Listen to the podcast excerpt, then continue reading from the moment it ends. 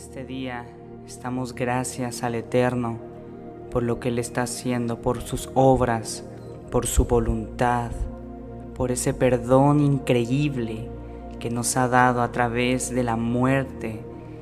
Y no solo la muerte, sino la resurrección perpetua en el nombre que sobre todo nombre, nuestro Dios, nuestro Padre, nuestro Señor, nuestra autoridad. Y a gracias por esto Dice el Salmo 13, ¿hasta cuándo me tendrás en el olvido, Señor mío? Para siempre. ¿Hasta cuándo esconderás de mí tu rostro? ¿Hasta cuándo soportaré esta diaria angustia? ¿Hasta cuándo triunfará mi enemigo? Respóndeme, oh Adonai, Elohim mío. Devuelves la luz a mis ojos.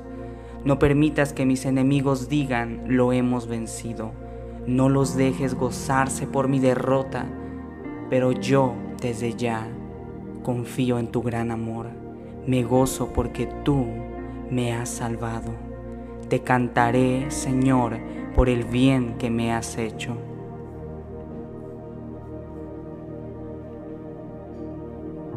La salvación a la que se refiere David es la misma salvación a la que nosotros debemos de evocar siempre. David sabía que la salvación que viene del eterno de Dios es más poderosa que la dada por cualquier ejército humano. Nuestra salvación viene de lo alto.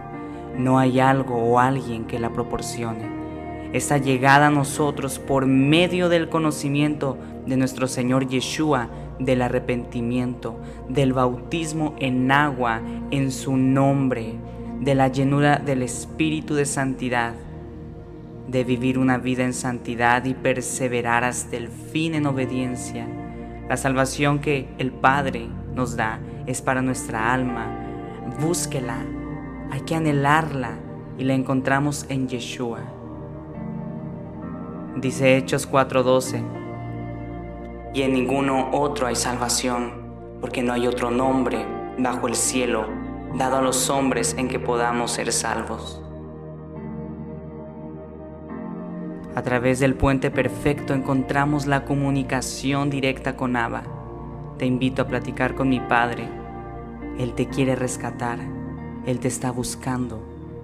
Él busca a su oveja perdida y la llama por su nombre y le da identidad. Bendiciones.